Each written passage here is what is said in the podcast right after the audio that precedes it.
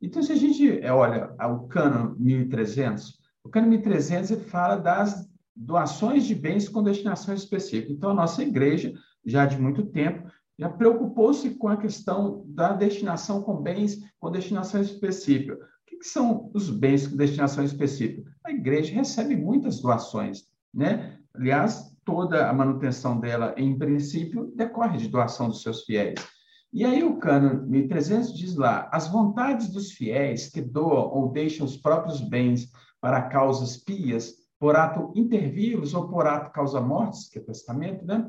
Uma vez que aceitas legitimamente, sejam cumpridas com todo cuidado, mesmo no tocante ao modo de administração e destinação dos bens. Então a igreja vem e fala: olha, tudo que você aceitar por doação, você vai cumprir aquilo que foi a vontade do doador. É isso que o cânone está dizendo aqui. Essa foto, essa imagem aí, está falando um pouco é, das pétalas aí, as pétalas de respeito ao tipo de sangue, né? Então, quando você doa um sangue, é para uma destinação específica. Então, é uma vinculação que a gente fez quando a gente recebe alguma coisa em doação, aquela doação já vem com destinação específica. É, o cânone 1267, no seu parágrafo segundo, fala também da recusa de ofertas. Essa foto aí, primeiro, está lembrando do cavalo de Troia, né? que nem toda doação, nem tudo que você recebe doação, pode às vezes trazer o benefício que a priori se almeja.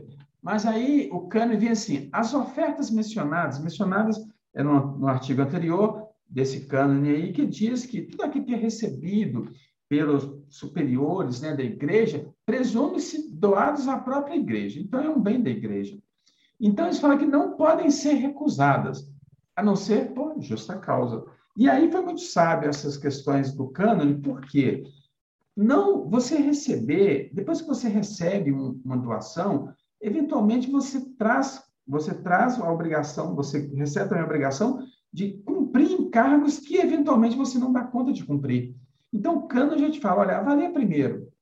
Não recusa, não, porque a gente vive da graça dos fiéis. Mas avalia primeiro. Mas se você não receber, que seja por um motivo justo, né? E aí, o que, que a gente percebe em alguns casos, a igreja, inclusive, algumas arquidioceses, dioceses, tem é, avaliado com bastante ênfase essa questão de receber doações e que nela constem gravames. Por exemplo, gravamos, às vezes é um, um cargo, né, que a gente chama. A pessoa faz e faz, eu estou te dando esse bem, mas em contrapartida você vai cuidar de mim a vida inteira, ou do meu irmão a vida inteira, ou de uma pessoa a vida inteira. Ah, eu estou te dando isso aqui, mas você nunca mais vai vender. Estou te dando isso aqui e você vai ter que construir aqui uma determinada instituição, um asilo, uma escola. Enfim, esses encargos devem ser hoje avaliados com mais cuidado. Por quê? Esses bens que são incorporados à igreja, em regra, eles durarão por muito tempo na igreja. Não é a política da igreja desfazer dos seus bens. Então, em regra, vai ficar aí de 50, 100, 200, 300 anos. Então, avaliar com cuidado os encargos assumidos.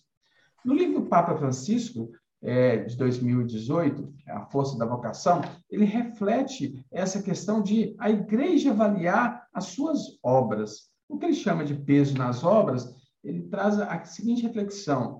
É certo que muitas vezes nos vemos com estruturas pesadas e grandes, grandes colégios, instituições de ensino, hospitais, projetos diversos, mas com poucas forças e com poucos religiosos. E teremos de distinguir entre obras e trabalhos. Nem todos os trabalhos são obras. Às vezes as obras têm nos esmagado, mas é preciso discernir. Ou seja, o Papa nos traz aqui essas questões que a gente está tratando aqui um pouco de gravamos sobre bens imóveis, mas às vezes aquilo que a gente recebeu, aquilo que a gente está é, com as nossas estruturas, como que ela está no dia a dia? Nós estamos conseguindo fazer a missão da igreja através desses bens, através desses imóveis?